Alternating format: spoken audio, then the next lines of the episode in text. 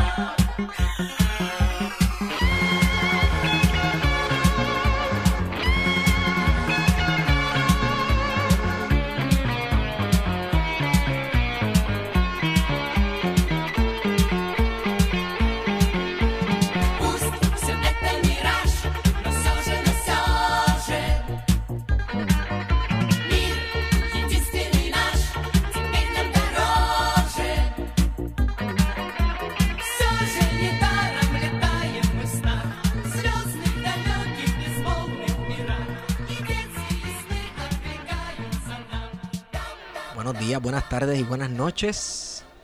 Este que le habla es Esteban Gómez y volvemos a su podcast preferido, Plan de Contingencia.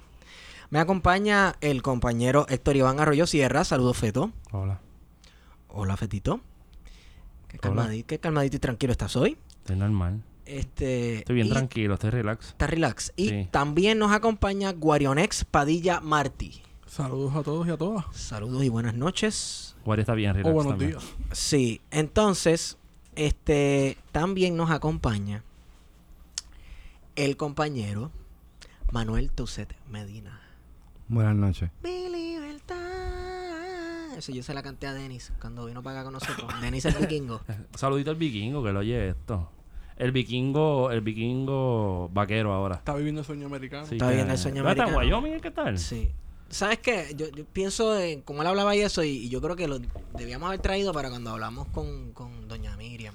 Cabrón, hubiese sido una... Su- ese- esos dos se juntan y se, se vuelven mejores amigos, Sí, mano. Sí, es como si se cancelara el universo por un segundo. No se cancela el universo, se cumple el sueño americano. Recuerda la conspiración de. Dennis en historia de que era de que era un agente encubierto. Sí, cabrón. Sí.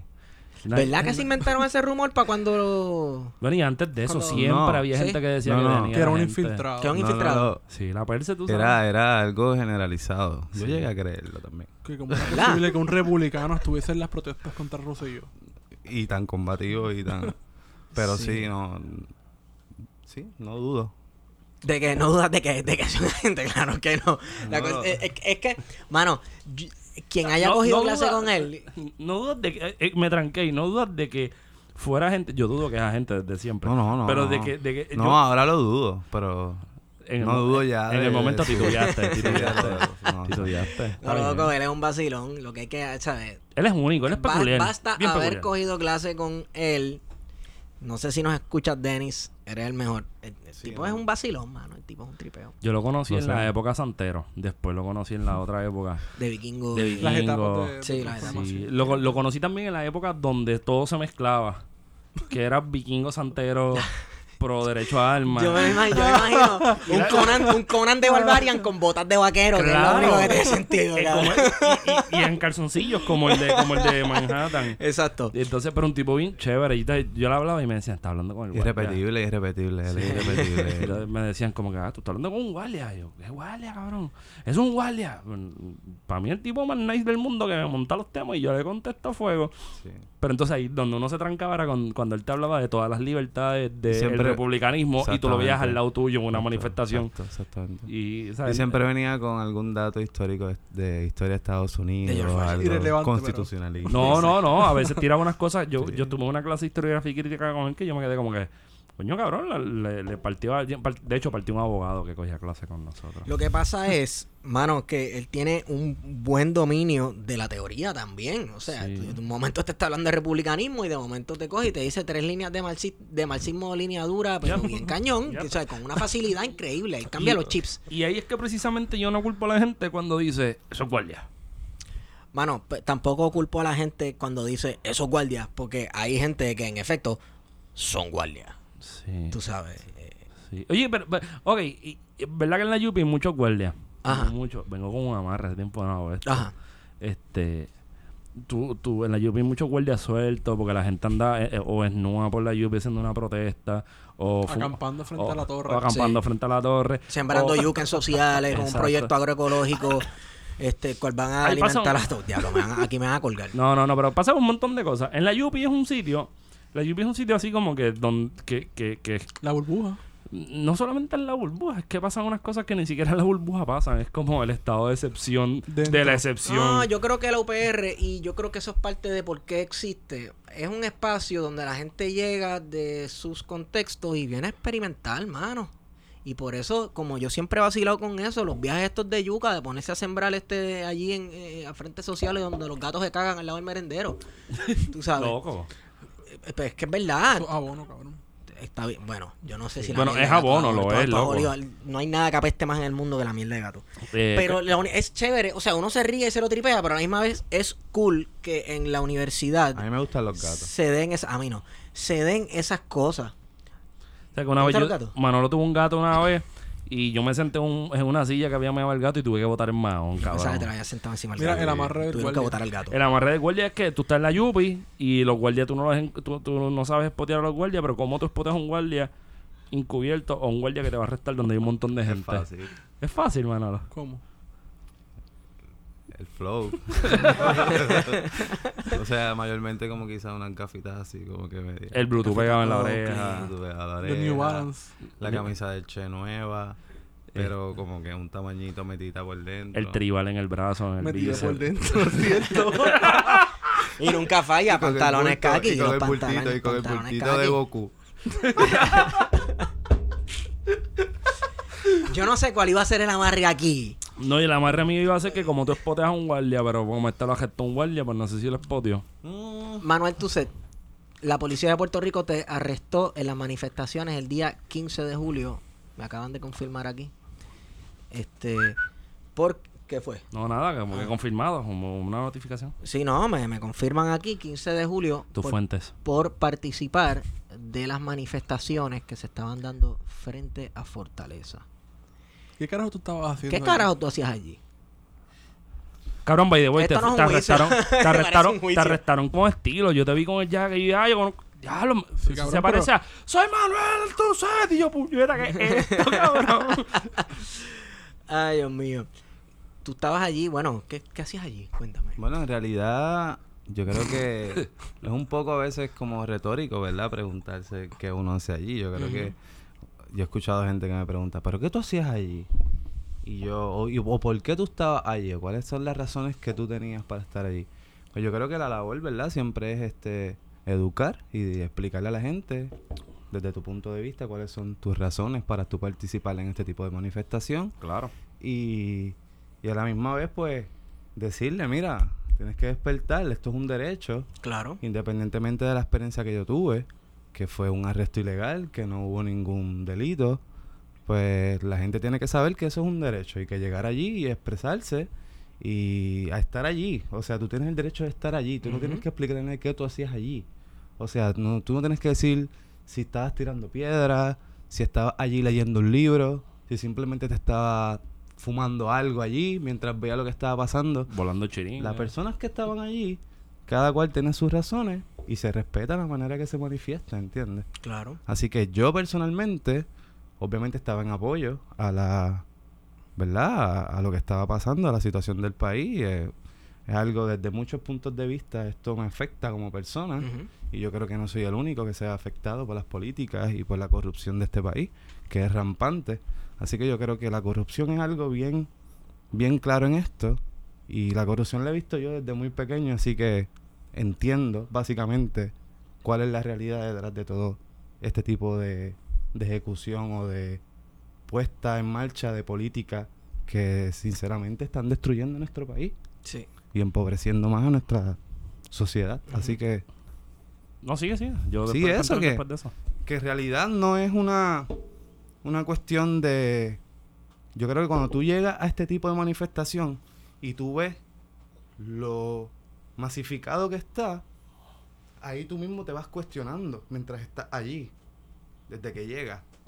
Vas cuestionándote, ves el movimiento, mucha gente, te encuentras gente conocida. Yo encontré gente conocida y yo creo que esa ese espíritu de esperanza, de lucha, pues como que te lleva a llegar allí. No creo que haya una razón concreta o un objetivo. Desde mi punto de vista, pues yo no estoy organizado con nadie. Soy un ciudadano igual que cualquier otro.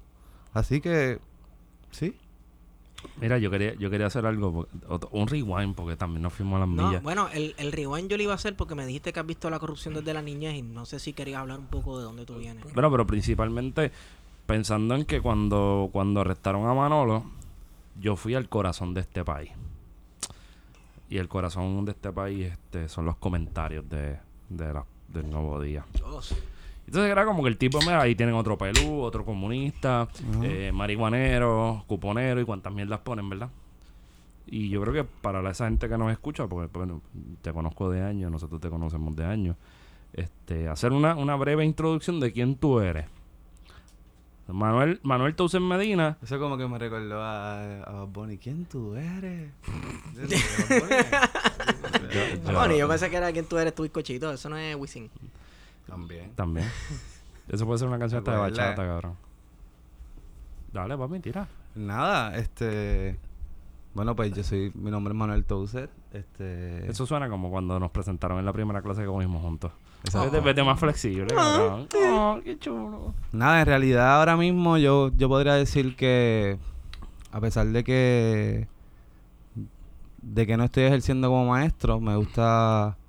Me gusta siempre explicar qué me llevó a, a educar también de alguna manera. Así que yo creo que Estudiaste educación e historia. Ajá, educación en historia, me hago maestro, pero yo creo que más es la realidad de haber crecido, haber nacido y crecido en un espacio marginado, en un espacio donde quizás las esperanzas de vida no son muy, muy altas para muchas personas, Impactado por realidades como el narcotráfico, como todos estos daños colaterales que le llaman, ¿verdad? Los negocios que, que tienen que ver con, con Bueno, con las dinámicas. cantidades de dinero que nosotros no podemos entender, cifras que no podemos llegar, porque en realidad en los espacios marginados lo que se ve es el, el motor de una realidad más grande. Así que el tirador de droga está trabajando, ¿verdad? Igual que cualquier persona que se arriesga trabajando. Yo en realidad lo digo claramente, creo que la persona que tira droga tra- trabaja igual que cualquier otra persona. Así que es Solo un que no trabajo los súper 30 peligroso. No se retira a los 30 años, ¿verdad? Eh, mayormente siempre terminan siendo víctimas de la ola criminal. Bueno, los retiran antes de cumplir 30 años de edad. Los retiran, por Sí. no hacer este, Sí, expresiones. sí, exacto. Los retiran. Sí, sí, así que, pues nada, la realidad de estar creciendo en este ambiente y ver la realidad de, desde otro punto de vista. Y yo creo que algo aquí que me que es bien curioso y lo voy a mencionar aquí, y no pensaba contarlo, pero es algo que, que me, como parte de, de las propuestas que tenían los federales, ¿verdad? O, o, o vivienda pública en esa época, se creaba esta especie de cobito, Boy Scout, en los residenciales públicos. ¿Qué época estamos hablando? Ah, No, los 90. Ok. Específicamente, mano dura, Rosselló, política antinarcóticos, este, operativos semimilitares, Sí. donde usaban El helicópteros. espectáculo completo sí, del sí. El espectáculo completo La del teatralidad, Estado. ajá. Ujú. La te- el Rose- escenario estaba. Rosselló con el jack. El, eh, el Rosellato, Rosell- pero en eh, su su máximo peak, esplendor. su peak, exacto. O sea, en su peak. Pues nada, como parte de eso, se me ofrece como residente de residencial donde yo me crié, ser parte de este grupo de cobitos. Obviamente para la persona que está criándose un espacio, salir fuera de esos espacios es una, es una, es algo que motiva, es algo que, que te trae cosas nuevas, que hasta cierto punto te cambia y te, te expone a otras experiencias. Pues yo me hago parte de estos cobitos más por la cuestión de que iban a, acampar, que iban a salir de allí. En realidad, dentro de todo lo que yo estaba, a mí lo que me y gustaba era que conociéndote yo- el vacilón. Sí, porque hacían maldades, Ajá, pero yo era pequeño. En ese momento o sea, era un niño en realidad. No niego que esa experiencia me, me expuso a otras cosas. Pero eh, un día una, una trabajadora del, del- del espacio donde yo me crié me dice que hay una foto en la cual Rosselló, este, haciendo como una presentación en un residencial, me coge como de modelito al lado de él para tirarse la foto. Esa foto existe, yo la quiero, cabrón. Esa foto, yo no sé si ella en realidad, o sea, yo quiero dudar de esto y no quiero darle por hecho. Me lo dijo por joder. Pero me dijo que estuvo un tiempo enganchada en, los, en las oficinas de Machuca. Y Machuca creo que eran los que los que manejaban los contratos de la administración de los residenciales públicos en un momento dado. Y entonces tienes una foto con Rosselló Padre. Y Ahí. de repente, Eso fue un buen amarre, ¿va? en las manifestaciones del 2019, el 15 de, ju- de julio, El hijo de... el hijo de el Rosselló, de- del que te cogió en brazos, te arrestó. Loco, si eso no es justicia poética o yo no sé qué diablo, sí. cabrón. o sea, eso ese- se llama legacy. Ahí va a llegar, ahí va a llegar. Guau. Ahí va a llegar, a eso quería llegar. Es, es, ¿sabe? Por eso es como que la cuestión de... No, no, dale, estamos, tú continúa. No, no, es que va a traer round. Corre. Sí, diablo, dale. Estamos- no, dale, tira. Sí, Ajá, estábamos hablando de que Rosselló. Mira, eh, para la gente que no está escuchando, Esteban se fue a buscar el round. Sí, eso, eso, eso mismo. Que en realidad, esa fue la reflexión que yo hice, inclusive cuando estoy en este proceso de que me arrestan. Yo digo como que, wow, o sea, yo tengo esta experiencia con esta persona que me hace, me cuenta esta historia y de repente soy arrestado por el hijo, Ujú. ¿verdad? De Ricky Rosselló. La pezuña de la bestia, diría Marita, María de Fátima Barceló. Sí, sí. O sea, wow. Wow. Eso siempre, Marita, Marita. siempre estuve pensando en eso eh, durante todo el proceso. Este, pero por eso de darle un poco más de sustancia a la, a la- a la cosa que estaba diciendo. Manuel, Manuel también fue estudiante, de, bueno, es estudiante del programa de historia y, y en la medida que vayan viendo la discusión, por eso yo creo que, que es importante presentar esto, va a darle forma a la cuestión de cómo eh, su vida Sí, se sí. entrelaza con esta discusión Mira. y, y yo quiero que las, las mentes vuelen. No sé si vamos a hablar de tu tema de investigación o... Pero Por encimita, por, encimita. Tú puedes contarle a las personas que están escuchándonos de qué residencial original tú eres, dónde naciste, en qué lugar de Ponce. Sí, sí. sí. Ya y ya- empezar ahí, ¿verdad? Ya dijo el ponceño. Viste, Sí, pero un ponceño humilde. No dijo que es de Ponce en los primeros 16 minutos. Eso no pasa, eso no pasa en ¿Verdad? cualquier Que la mayoría de los Yo memes de que no se tardan cabrón, mucho, pero- pero, pero es una, una bonita ciudad. Dentro nosotros Sí, que sí. Nos gusta la cuestión Ciudad. del desarrollo arquitectónico, eh, sabemos que es una ciudad que tiene su valor histórico y que sí. Y el único esclavo arrodillado en Puerto Rico. Eso sí Wow, que lo ha superado. lo estudiamos. wow, Eso, eso es como que yo, yo trabajé como que un año en una escuela frente de- del monumento de, De los esclavos. Del De la abolición. de la, de la de la abolición de la ¿Parque de la abolición? que- Sí, que se llama la concha acústica, que es, la concha es parte Es del parte del monumento. parque. es Y la un entrada al monumento. a la plaza.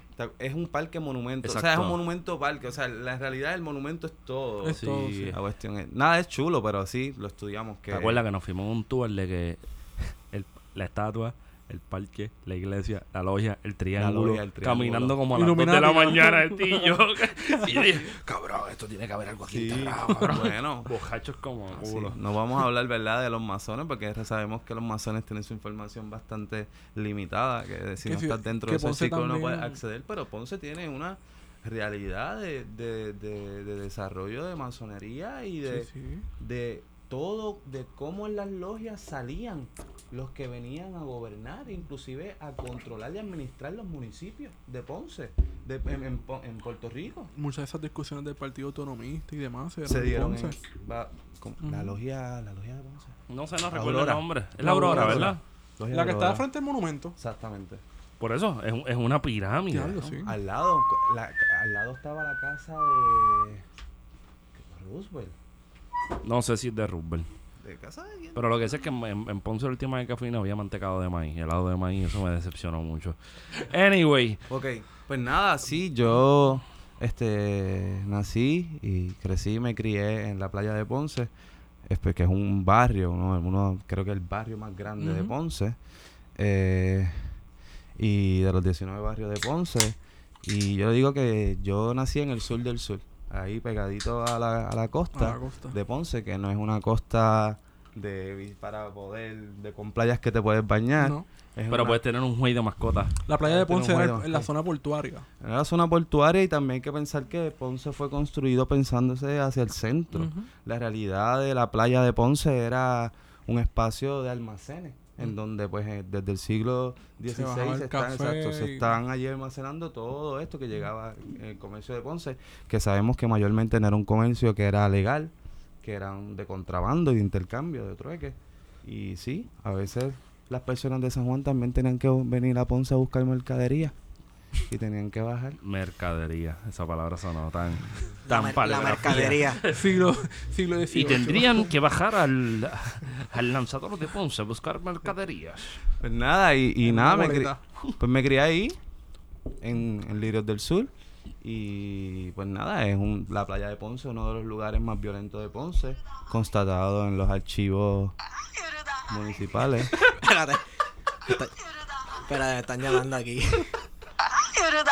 Ya, ya, Ese es tu ya. cabrón. Un momento.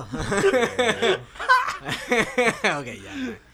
Perdóname. Estamos en Lirios Cabrón, del Sur. pásamelo. pásamelo. Estamos en Lirios del Sur, ajá. Cuenta.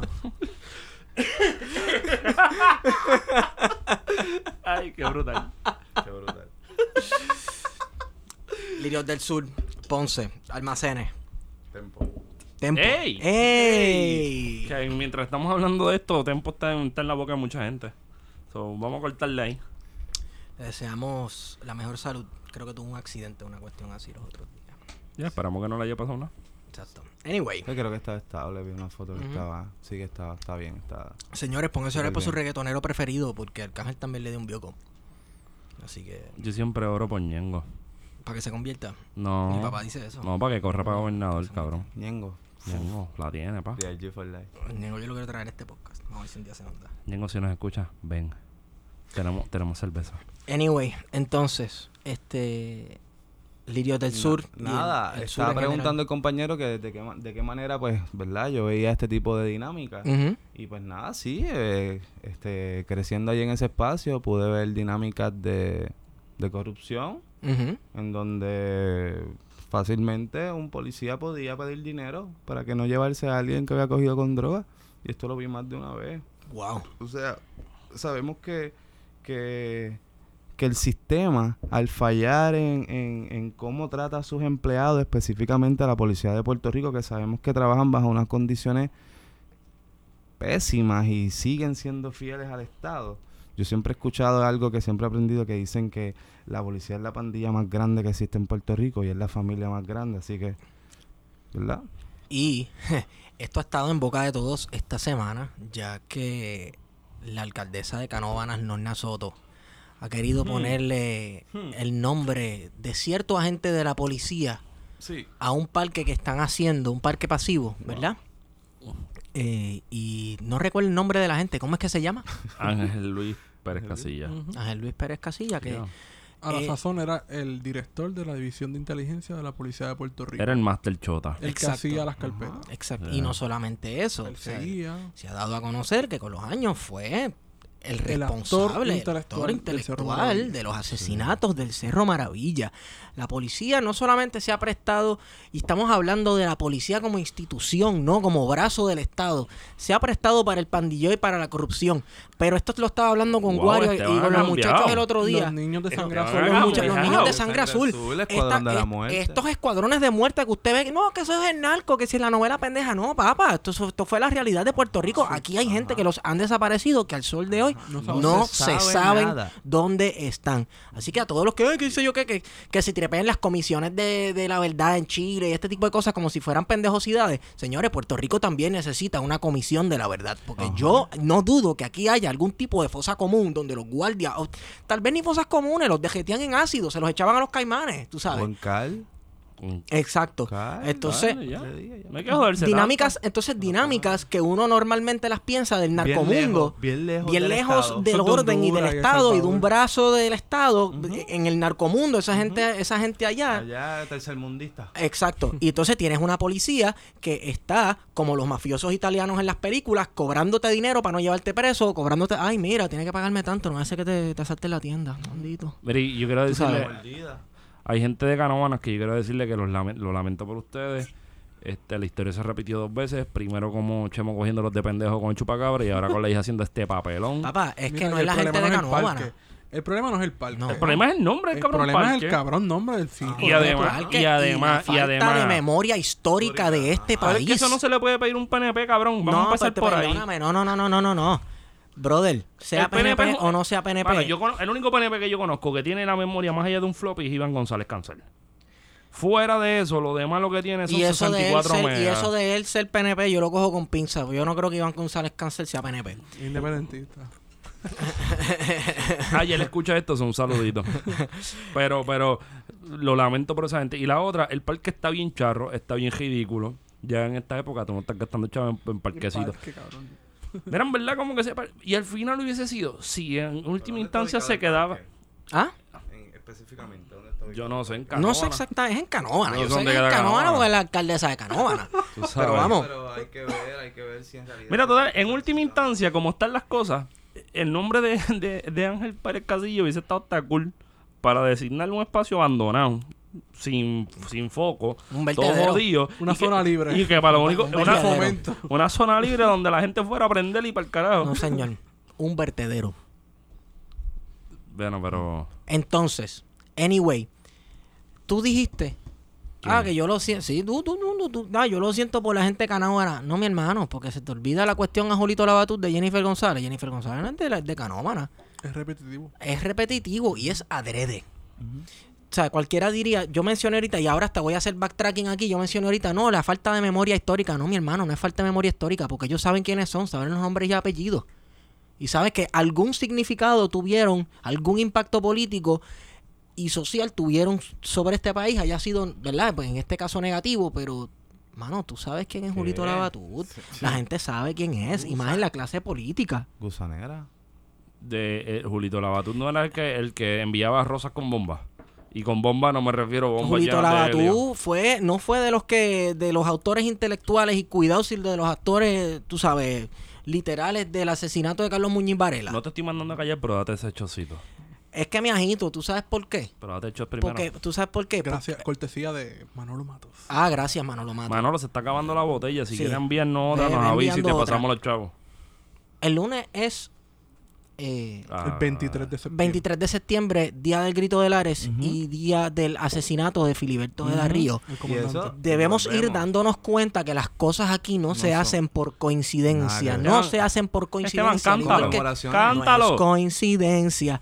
Al igual que no es coincidencia Hasta que, aquí. que un Lo voy a 25 cantar hasta de julio. cantes. No, señor, que un 25 de julio aquí sea de que el día de Lela, cuando el 25 de julio es el día de la invasión. Pero O sea, eso- un ejército de otro país vino aquí a, a bombazo. Bueno, pero eso se No llama fue- palimpsesto. Se escribe feo y la palabra es fea, pero no es otra cosa que sobre la reescribirle sobre algo. Es como, para explicarle a la gente que nos está escuchando, eso es como cuando estos tipos que se criaron en los 90, que ahora tienen 30 y pico y 40 años, le, le escribían a los, le reescribían a los VHS la película porno en el cumpleaños de la hermana. Más fácil. Eso es cuando los españoles llegaron a una ciudad de México, destruyeron las pirámides y sobre la pirámide construyeron la Iglesias. basílica. Exacto. Eso es muy historiador, cabrón. Yo quería ser un poquito menos historiador. A los que nos escuchan, a los que nos escuchan, nosotros, nosotros nos gusta leer lo que nos ustedes, lo que ustedes nos escriben por Twitter. Este, envíennos más ejemplos a través de la historia que ustedes tengan memoria sobre cómo es que se llama el fenómeno, Feto? Palimpsesto. Palimpsesto. Yo no, P- no lo conocía por ese nombre. Yo lo tengo por reescribir, por reescribir la historia, censura histórica por parte de los dominantes. Sí, pero el término existe, como que. Sí, sí. Y, y- y creo que se lo inventaron en la cuestión medieval de cuando cogían y borraban un documento en cuero, le quitaban la tinta, le escribían por encima. ¿Sabes que Stalin era experto? Experto en los Photoshop en la foto, ¿verdad? Stalin, Stalin, oye, no solamente los soviéticos inventaron el teléfono móvil, ya este cabrón le pichó el shot, voy yo. sino que Stalin se inventó el Photoshop, señoras y señores. Hay fotos de Stalin que se supone que salga con un corillo de gente y está solo en la foto. No, pero la foto original. Lo, lo la bueno, foto original estaba bien lo bueno cabrón, es que la foto original-. Panorámica con el corillo, no, este es el comité, de acción de yo no sé qué diablo, tres años después, como que yo solo, en la misma foto. Ahora pasa esto a la audiencia secreta. Aquí estamos con la, vi- la visita del Comintern. Este, Manolo, eh, me perdí, pero nada, vamos a seguir hablando. de eso. Este, Veo. Estamos hablando de la Mira. mano dura de los 90 en Líderes Ah, del Sur. exacto, exacto. Wow. Absurdo. Vamos a empezar, vamos a empezar porque hay gente que nos escucha y no lo quiero hacer como de una manera despectiva ni, ni, ni tratarlo de que no sepan. Pero ¿cómo definimos qué es lo que es la mano dura? La, la política de la mano dura contra el crimen, por lo menos quizá lo podemos decir así a bola de pájaro. Bueno, sí, Este eh, no, tiene, era era la forma en que, el Ros- una- en que la, la gobernación de Pedro una- Rosselló ujú, una puesta en marcha de un, vamos a llamarle paquetes de políticas, porque entre eso había unas violaciones a los derechos civiles grandísimas en torno a, a las leyes, cambios a las leyes, al igual que a la manera en que se iba a combatir el narcotráfico, porque ellos creen que en los caseríos hay sembradíos de nido. coca. Y es el nido. Sí, cabrón. Sí, cabrón. Y, y, y- O sea, y- lo y sé, que las eh, y eh, que las pelco la- las hacen en- allí la mismo. hacen allí mismo. Sí. ¿Entiendes lo que te quiero decir? Sí, claro. Y es como que, pues, mano, en realidad todavía yo no he visto los sembradíos de coca, tampoco los de amapola, ni los de cannabis, así que yo digo, pero, Oh, mano, cannabis. ¿por qué la represión es tan fuerte en este espacio si en realidad las ganancias brutas de un negocio que genera millones de dólares al año no se ven en estos espacios? Entonces, ahí ya tú ves la cuestión política de, de no crear una expectativa de, de- de estilo de vida mejor, de no educarte, de mantenerte aislado. De Te subir voy la a tirar reja. las subir las que rejas, lo circundaron, lo circundaron completo todos los residenciales públicos para supuestamente eh, facilitar la ejecución de estas políticas. Porque la realidad era que en estos operativos, si tú tienes un lugar en espacio de, de edificio donde es abierto, tú puedes correr a los lugares. Allí entonces a- al circundar y, y, y, y- Si lo- arrinconar y acorralar a las personas en ese espacio, pues le da cierto tipo de, De control. de ¿no? control y Bueno. maleabilidad de las situaciones estratégicamente a las agencias de seguridad y autoridades. Yo siempre he visto esta mierda como, como, como la película Los Simpsons.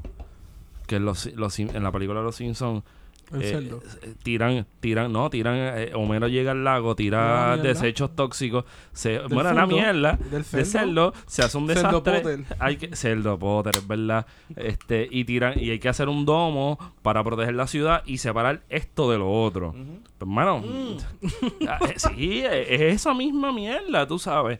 Este, es no, es no asumir la No, responsabilidad y de lo ven- que Y si venimos más atrás, venimos a las políticas de Luis Muñoz Marín y venimos a esto de que vamos a poner un residencial público al lado de una urbanización de clase media alta para que sea modelen, modelen. Eso es Llorens, porque ¿no? ellos modelen, ¿verdad? No, Casi y casi todos los residenciales. Esa, es la, esa era la lógica. Esa era la, la planificación. Como ellos pensaban, decían, pues vamos a ponerlo eh, en. Ponce, vamos, vamos a poner ahí a Lirio al lado de, de, de un aunque Lirio es de 71, creo. y Este, está bastante soleado. Y sí, está bastante aparte, está bastante al sur. Está es un cerquita de PAB, un saludito a Gary sí, Gutiérrez PAB. y a Yo digo que Lirio es el, el, el PAB es el patio de Lirio, ¿entiendes? Como que yo digo, si eso estuviese abierto, todos los nenes pudieran tener un parquecito allá atrás, ¿tú me entiendes? Pero allí hay No, una una antena estación de también. radio también No, para pero hay una antena allí, loco, que está... Mira, este, entonces, no, ¿por qué nos tomó de sorpresa cuando, ¿quién fue? Marco Rodríguez Gema. ¿Cuál fue el de Sochi's Life? Marco Rodríguez Gema. Marco Rodríguez Gema, que Hablaba una- de- una del de las de personas, sí, de las personas más sleazy del mundo, este, hablaba del Sochi's Life, de cómo la gente en Roosevelt Roads no iba a poder participar de esas actividades económicas que se, que se, se supone que se dieran en esa base cuando lo convirtieran en un sitio para gente con sus botes y sus cosas. Pero mira, eh, se podían sentar a chuparse un limber y ver a la gente ser rica para ver si ellos se inspiran y, y se vuelven ricos así, como chupándose un limber viendo ricos por osmosis, ¿no? Y otra cosa que me parece bien estúpida es como comparado con un evasor de impuestos o con una empresa, una mega empresa que venga a este país con supuestos subsidios y supuestos este incentivos. ¿Cuánto dinero se embolsilla? ¿Cuántos impuestos evade? Que el gobierno nunca se entera. Dinero que no recibe el gobierno comparado con, con la ah, economía periférica, por decirle de alguna manera Subterránea. subterránea que se mueve dentro de los residenciales. Ya estoy, estoy hablando dentro de los residenciales. No, No, ah. no, estoy hablando a nivel, tú sabes, mega operativo No, no, que no, si. Pablo Escobar ni nada de esa mierda. Porque esto es que la economía la son otros niveles. la economía la- y esto lo voy a decir así como que abuelo de pájaro la economía de un residencial público depende de la administración también de quién maneja el lugar y cuán permisivo es de algunas prácticas Eso es una realidad. Conocemos, yo he visto lugares que tienen un mercado completo Sí. de, de, de, de allí. Tú no- es más, es más, es tanto así que yo diría que a veces no es necesario ni salir de allí. Tú puedes estar allí cinco días y no necesitas salir a buscar nada porque es cualquier así. producto de necesidad básica que tú necesites lo vas a conseguir. ¿Entiendes? Claro, sí. Hay una economía subterránea, hay una sustentabilidad en el espacio, pero la realidad es que no está enfocada correctamente. Bueno, vamos. Vamos a aclarar algo. Porque uno dice economía subterránea y uno lo que piensa es eh, No, principalmente en el, no, en el no, no, trasiego no. de droga. Lo que No, la gente no, piensa no, es no, el no. trasiego Vamos, de droga. vamos a especificar, el vamos. chiripeo, por ejemplo, vamos- sí, vamos. Cosas La que yo he visto con mis ojos. La venta Exacto. así, Bodega, De la ropa. bodega, el chiripeo, este, el guisito, todo eso. Cuando estoy hablando de esto, estoy hablando de economía que no paga impuestos. Te, te voy a dar un ejemplo. Formalmente. Y esto no se circunscribe solamente al residencial público. Eh, en todas las escuelas superiores de, de los que estén cerca o en el casco del pueblo de Puerto Rico, al frente o cerca, siempre hay una señora que en el balconcito tiene dos o tres racks que vende las pulguitas, Los Limber. vende el Limber, vende el refresquito de la Sí, neverita bueno, chiquitita que tiene allí. Sí, eso es súper válido. Eso, eso es economía Sí. subterránea. Y, y tienen derecho porque la práctica que yo he visto es inclusive que mucha gente de estas administraciones no orientan eh, correctamente a sus residentes de que algunos beneficios o ayudas o competencias de becas o, o cosas y de repente te avisan, le avisan una semana antes a jóvenes. O sea, yo he tenido jóvenes que han venido donde mí una semana antes, mira, tengo que hacer un ensayo de esto, de esto, de esto. O, y, y hasta dos días antes. Y yo le digo como que, wow, mano, en realidad esta gente te dio esto para dos días antes. Tú tienes que hacer un ensayo de 200 palabras en inglés de por qué tú te mereces la ayuda, de qué tú vas a hacer con... Y, y en, en dos días. Mano, eso ha pasado. Eso yo lo he visto. Yo lo he visto. Y son cosas, pues, que... Hermano, que sí. Que, que, que, que llevan a uno a fortaleza. Sí, ¿Entiendes? llevan a A, una Fortale- fortaleza. a- a Fortaleza estamos hablando de el, el sitio geográficamente ubicado en, la, en Era- el Viejo San Juan. No es que te da fuerza, Ajá, sino es que te igual. encojona bien cabrón. y igual, tú dices, vamos igual para allá. a la vamos para allá". fortaleza para ir a la castillo fortaleza. medieval. Porque Un créeme, castillo medieval, tú dices. créeme que aunque yo yo pensando, aunque la, la realidad y el apoyo en las manifestaciones de, de julio 15 fue general y ahí había muchas organizaciones, muchos grupos que estaban apoyando las protestas. Estar allá al frente, frente a los policías que estaban completamente con una intencionalidad de amedrentar, Sí. de, de, de a- aplacar lo que estaba pasando allí. Y, es, y, y ver inclusive esa lucha frontal del pueblo, para mí fue algo mágico. Mm, Eso me trajo la memoria en cuanto a la actitud de la policía. Eh, Guarionex, un compañero aquí de la audiencia y yo estábamos en Viejo San Juan por la, yo creo que al lado de la Estatua de la Rogativa. Cuando está- estábamos los tres solos, cuando sale este contingente de guardia de la nada, de la, nos cayó encima de la nada. Ah, ¿qué tú haces? Coge para allá, coge para allá, coge para allá. De la nada, brother. Nadie había hecho nada. Y salen a mover a todo el Eso fue mundo culpa de allí. Wario. Todo, todo el mundo sabe culpa de Wario. Que por cierto, era de, eran de corrección. Exacto. Los de corre- Mira, yo cuando después que después que nos arrestaron, nos metieron a un, a un edificio a la mano derecha del portón de Fortaleza. ¿Cómo- ¿Cuál es ese? Un edificio como verde o amarillo. es el final de la calle San Francisco, ¿no? O sea, no, mismo frente al portón a mano derecha. Ok.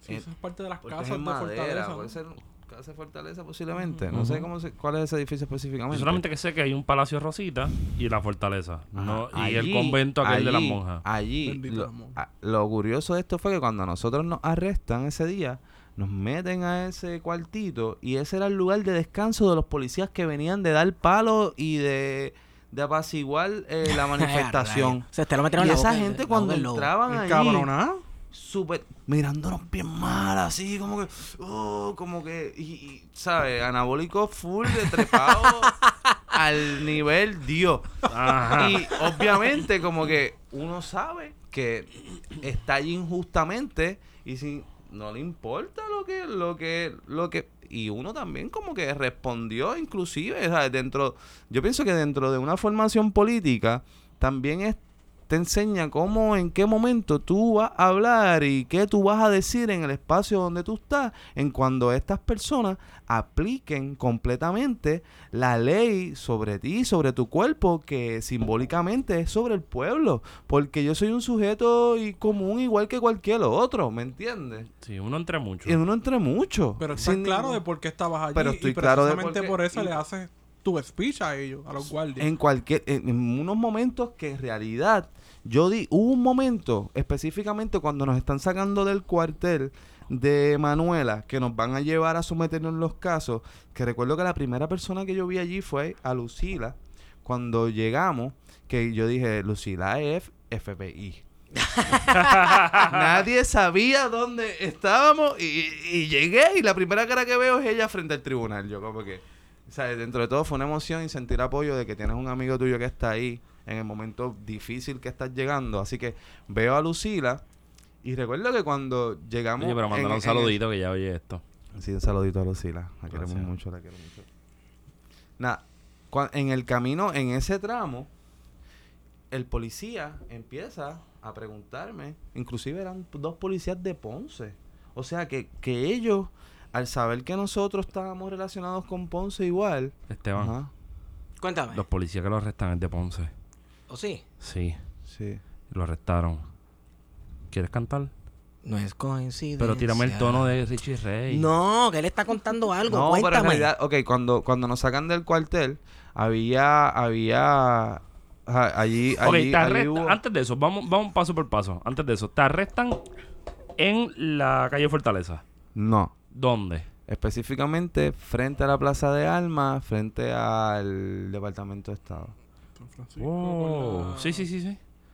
O sea que de ahí a Fortaleza hay dos, dos sí, cuadras, porque, Dos bloques. porque, Cuadras, sí. porque antes, antes de que ellos empe en como a las nueve y media de la noche, 9 y 40 de la noche, que la constitución todavía está despierta. ellos empezaron a hacer una, una ofensiva con gases lacrimógenos y otro tipo de, de químicos, porque en realidad tú sentías que te quemaba. Tú sabes que yo estaba, ese día nosotros estábamos allá abajo con parte de la, de la audiencia, estábamos en, en la parte de la entrada de San Juan Antiguo, el- el- la puerta, y sentíamos que estaban emitiendo gases, pero no se veía el gas, De helicóptero tiraron. era del helicóptero, y se sentía bien Yo fuerte la... Y, y gente random de repente, ¡ah! ah, ¿Qué pasa? Y era Y que eso empezó desde bien temprano, desde las Exactamente. 8 estaban constantemente y tú sentías la presencia que no podías estar, pero no veías el polvo, por el, el humo, perdón, de, del gas por ningún lado. Pues cuando hacen esa ofensiva, ellos eh, estaban arrestando al compañero Pito Trujillo, que fue el segundo arrestado. Ahí yo me dispongo a grabar el arresto porque le estaban sometiendo. Dentro de todo lo que había pasado, había, ¿sabes? Hubo un intercambio de parte y parte. Y yo, yo recuerdo pensar, esta gente viene duro. Recuerdo pensar, esta gente viene duro. Porque la ofensiva de, de los manifestantes fue fuerte. O sea, lo que allí se lanzó, lo que allí fue candela. Sí. O sea, tú- Es la realidad. ellos Allí fueron con eso en mente. La gente que estuvo allí dio candela y dio la batalla y estuvo ahí dando ese frente. Como te digo, habían diferentes maneras de manifestarse, pero los que estaban puestos para el problema estaban puestos para el problema.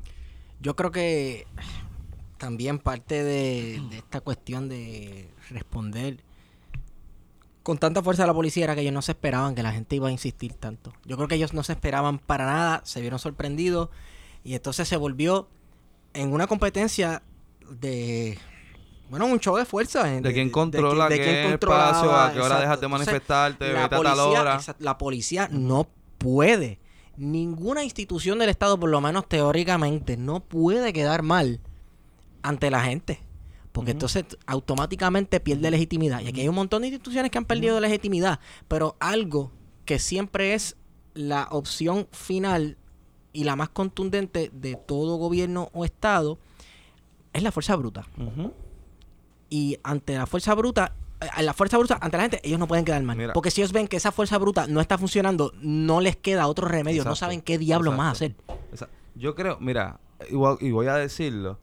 Aquí es algo curioso porque a mí me arrestan porque supuestamente yo lancé una piedra contra un agente de la policía en la rodilla. Que ellos tienen unas rodilleras súper fuertes y todos estos protectores que... Mejor que las rodilleras mejor de que Iván. las rodillas de Iván. O sea, que tú te puedes tirar de, de, de, de donde sea de rodillas y estás chilling. Te puedes levantar y seguir caminando. Pues esta gente dice que yo le lancé una piedra y herí a un policía. Sin embargo, yo me someten caso. Hacen esta historia.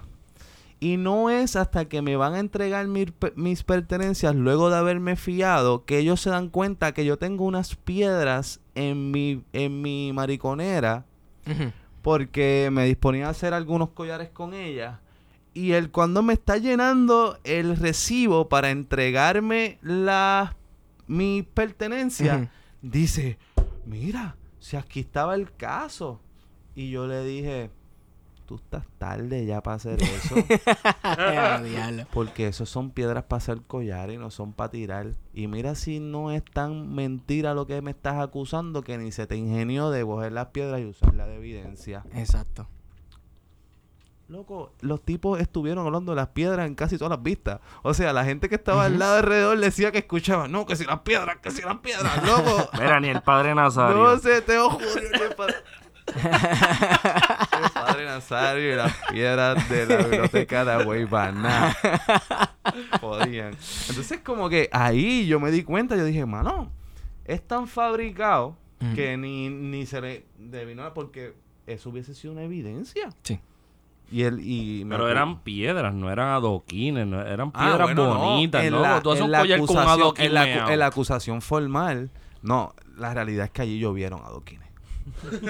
Sí. Te lo Obvio, estoy diciendo, obvio. pero te estoy hablando que eso fue como, ¿sabes? Si, si nos íbamos al, siglo XV, al siglo XIV, ¿me entiendes? siglo Cuando XIX en estaban Francia. montando los adoquines. No se hubiese imaginado que con esa facilidad iban a retirar esos adoquines, pero te estoy hablando de que Bueno, bueno, bueno, espérate. Esos adoquines son relativamente nuevos. esos son nuevos, ¿verdad? Esos son nuevos, esos son nuevos. Pero vamos a darle romanticismo de que son los De la calle- de Cristo son originales. originales. Originales. No, yo creo quién fue. Pero son del fu- 19. hubo- Del hubo- no hubo una 19, historia, no sé si fue del un 20. chiste, Bueno, pero dijeron que hubo una, una historiadora Doña que se fue a, la Caro Costa. los contó. eso- Caro Costa, Caro Costa. No, eso es real. Eso no es hizo una tesis contando los cabrones. No, negativo. Después que ella se retira, Yo no, ella me, se río, fue yo a no me río, yo no me río porque eso es algo que yo haría. Ella, ella... no, pero es que eso... Estoy aquí como que, "Diablo, qué cool, Sí, ella lo hizo. Me siento como Braudel. Exacto, un sábado entero con un jacket inmenso puesto para taparme de sol. Uno, dos, tres, cuatro. Ajá. No, porque eso tuvo que ver cuando Santini quiso embrearle unos cantos. ¿Qué lo Pues- hizo? Pues que lo hizo, pero esa doña se tiró esa maroma y pues yo estoy, yo estoy, yo creí, respeto, yo creí en el momento que José Cruz me lo dijo, un saludito al profesor José Cruz, que yo dije, este, José me lo está diciendo por joder, porque el tipo puede ser el tipo más serio del mundo, pero cuando te está metiendo las cabras, te está jodiendo, tú no te das cuenta. Y me enseñaron el recorte periódico de la doña con su sombrilla contando adoquines, multiplicando, brother. Pues nada. Coño, pero también hay que tener en cuenta que es la primera mujer que se atrevió a meterle las manos a toda esa gente que era la academia de la historia de los Sí, 40. sí, so, vamos no, con calma por ahí, no me lleven a jora, No, nieta. no, no, y, y compilación de documentos importantes de, Del de- siglo XVI, siglo XVI, mano, sí, o sea, sí, sí. y ahí mamarse el siglo XVI en paleografía está puñetero. Sí. Yo, yo le metí Ah. mano, lo maté y con todo y eso que lo maté me fui para el Paleografía. 20, para el Bueno, hay que decirlo, tengo que admitirlo, eh, tengo que reconocerlo. Feto era un no, muy no, no. buen eh, interpretaba Pásame muy bien los documentos históricos Y con todo y eso está difícil y con todo y eso decidí que la maquinilla es una de las mejores invenciones para el historiador. Sí. Maquinilla, Nada, la- maquinilla con- La maquinilla, papi, le eres maquinilla, cabrón. que se Cuéntame, cuéntame, cuéntame. Ese día te arrestaron cerca de la plaza de Armas. Ajá. Te, ¿Sí? llevaron, te llevaron al cuartel, te procesan. No, no me este, procesaron. Allí estuve, vu- vuelvo y te repito, recibiendo toda la furia de Sí. los policías que llegaban. Estuviste hasta las 6 de la mañana. No, ahí estuve hasta las 3, 3 de la mañana. 3 de la mañana, 3 y pico. Eso es en Fortaleza. No, eh, al- te estoy diciendo en una extensión de Fortaleza. Luego, no sé cómo se llama el edificio, un edificio verde. Ahí estuvo, eso dio candela, pero te estoy diciendo, después de nuestro arresto, eso no paró como por dos horas. Te estoy dando peñones, piedras, sillas, zafacones quemados en fuego. O sea, eh, Qué rico, la- alegadamente. Mensajes de Le- texto, le- le- mensajes, le- mensajes no. de texto de te hice con lo beef. digo, o sea, eh, se lo digo que, que le corilles que estaba allí. Esperando. Te estoy esperando el corn beef en el microondas. Ay, Dios mío, señor. No, no. Saluditos. Tú sabes, tú sabes, tú sabes. Que sa- le servían con beef pero ustedes saben el detalle este que, que San Juan pudo haber explotado esa noche, Sí, todo este las Por las viaje, líneas de gas. la tubería y todo esto que nada, ¿Sabes era- que no hubiese pasado nada? Porque, pues, eh, no quiero. este es el quinto centenario de la ciudad de San Juan. Oh, sí. Qué clase de mierda. Eh, ¿Eso ya pasó? Pero, eh, pero la, La Habana no es más vieja que, que San Juan. Yo no sé. Pero yo, yo, lo que sé es quién está. Porque tengo Ah, Carlos Ruiz. Carlos Ruiz. Pero, exacto, el Instituto de Cultura Puertorriqueña, su director Carlos Ruiz. Yo creo que él es el que lo está organizando, ¿no? Eso pasó el fin de semana pasado. Ah, eso fue lo del fin de semana pasado. Ah, sí. Sí. ¿Tú no viste los Yo no juegos? soy ¿Tú fuiste? ¿Viste los juegos? No, no, no, no de la cultura occidental. Pero un quinto centenario se celebra por todos los altos. Pero tú viste los fuegos artificiales. ¿Tú viste los No fuegos, panófilo. ¿viste los fuegos artificiales? Ustedes, ustedes No se los están pago. buscando, ustedes se están buscando. Bueno, anyway, eh, el quinto centenario, Con una regata bien cabrón. pero yo creo que no contó con la Con participación. Contó con la participación de, de, de quien eh, ahora es alcaldesa de San Juan, porque yo juraría ¿Sabes que quién eso era la presidenta de ese comité? ¿Quién? Beatriz Rosselló. Beatriz. Beatriz No Vea, tenía, no tenía a nadie. San Juan, por cierto. vea. Y pregunta que hago, ¿no, no pidieron donativos para hacer la actividad? se los llevaron en un avión, como los Batistas con el tesoro cubano. No sé, Una cabrón. carabela. Exacto, como Ramfis Trujillo en, un, Trujillo. en el yate de lo llevó todo. Mira, Que dejaron su descendencia en la Bueno. justicia por- Pero hay que ser agradecidos porque ese 15 de julio Ajá. no explotó Viejo San Juan. No, No. exacto, sí, no. Y, ese gran patrimonio. no, no, y- de y vuelvo- y vuelvo- lo han explotado 1500 veces en 500 años, mi hermano. Se- te- Yo Me creo que río es más, holandés. la mejor forma Ah. de me celebrar río ¿cómo te va? holandés. Me La- río holandés. la mejor forma de celebrar que- el quinto centenario es volando a San Juan en canto. Yo creo que es la mejor forma de celebrar un, un suceso histórico como el quinto centenario de una ciudad es que- volando el encanto y otra se vez. prende en fuego. Y prender en fuego el archivo general como la biblioteca. ¿Qué? No, espérate un momento. No, papi, Dame bájale, con hacer las cosas como son. No, no, no, no, no, no, no, no, no, no. Perdón, No, no- no- positivista, Exacto, no. todos aquí, perdón, está bien porque el documento es lo importante. documento, pues vamos a hacer No, historia con las no. experiencias y mis emociones. Podemos y mira hacer- mi nuevo libro de historia, tres páginas en blanco. Soy pombo. En el Burger King de Río Piedras, cabrón, yo lo siento. Cabrón. Dime, dime lo que tú quieras. Podemos hacer Dime historia con los positivita. cupones de Vicky, cabrón. Cabrón, sí. Eso sí que está bien. ¿Con lo cabrón. qué? ¿Con lo qué? Sí. Yo espero sí. que haya algún cabrón o cabrona que esté documentando y guardando las libretitas ¿De para qué? ver la transformación en los años. Cabrón, lo más hijo de puta de Burger King de las libretitas es que tú, tú puedes conseguir 20 pesos menos cambiando aceite. Y eso Sí. es un anuncio no pagado. Y eso está bien cabrón. Vendo aceite y filtro. Yep. Cabrón, le Anuncio político no pagado. Cabrón, Public Service announcement. cabrón, está bien hijo de puta. Mira, la cuestión es que Ajá. la cuestión es que me, me sentí como un poquito Airbnb. Como que te venden una experiencia. Podemos ¿Cuál? hacerlo. Prender viejo San Juan en fuego. A ver qué pasa. No, no, no, no, no, pero fuera de relajo. Y fuera de repartir relajo. tuberculosis para que la gente se sienta como el viejo San Juan antes era. Eh, eh, ese día, eso de que viejo San Juan iba a volar en canto, bueno, vamos, claro, eh, eh, estaban prendiendo cosas en fuego, pero no se puede olvidar que la Mira, policía el- prendió el sus cositas en fuego. Fue un cortocircuito que hubo allí. ¿Dónde? La, la cablería de Viejo San Juan Ajá. está sobre Esa es, los la, edificios. esa es la de la, la foto que está bien cabrona la bandera, el zafacón. Sí, una explosión Sí, que cayó sí. sobre el zafacón Sí. y prendió en fuego todo eso. Ah. es como la vez que estamos viendo la Sí, transmisión en vivo del bazucazo. Ah, sí. Que ve un diablo, mira el bazucazo. Y le cayó el carro. Y Ajá. después vemos el video con detenimiento. ¿Y qué pasó? Cabrón, que un, que un fupista con el machete de Nolan Ryan en el 78 Sí, me, ima- me imagino un Hadouken. soltó, soltó el canister y le rompió el cristal a El una martillo de Thor. Tucson, a una Ajá. Tucson y la prendió en fuego. Ajá. Eso no salió de la bazooka el policía. No. Esto es una noticia de cambio 51.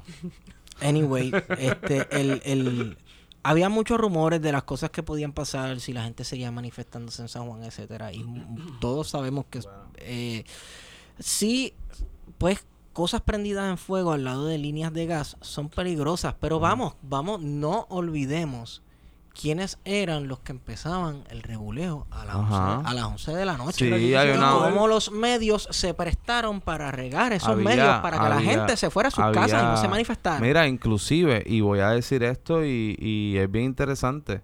Y este Muy, muy, muy, muy Sí, interesante. es interesante porque yo normalmente, obviamente, siempre que voy a este tipo de manifestación, pues mi familia está consciente de que estoy en este tipo de manifestación porque obviamente uno nunca, Uno siempre ¿verdad? Sí, o sea, mira, voy para allá, que si esto, que si lo otro.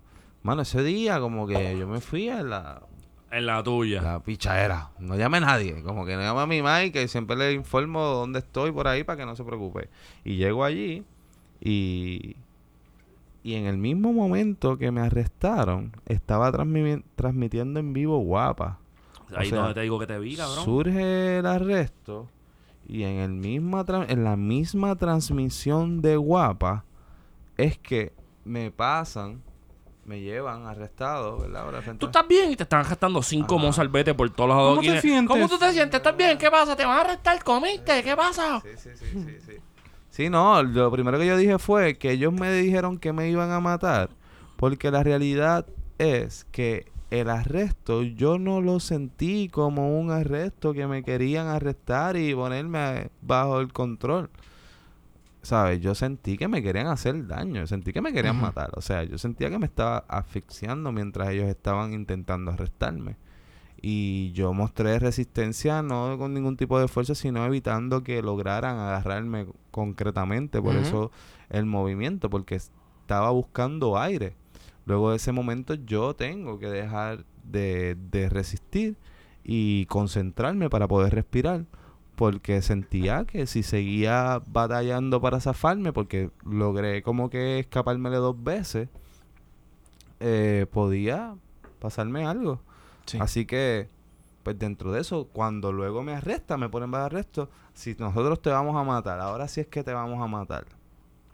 Y yo los miro y como que me río, como que, cabrón, ¿te crees que si yo le tuviese miedo a la muerte, estuviese aquí con ustedes, que sé que ustedes son unos asesinos? Eso es como que es obvio. El que está aquí sabe que pueden pasar muchas cosas. Y con un gobierno como el de nosotros pueden pasar muchísimas cosas.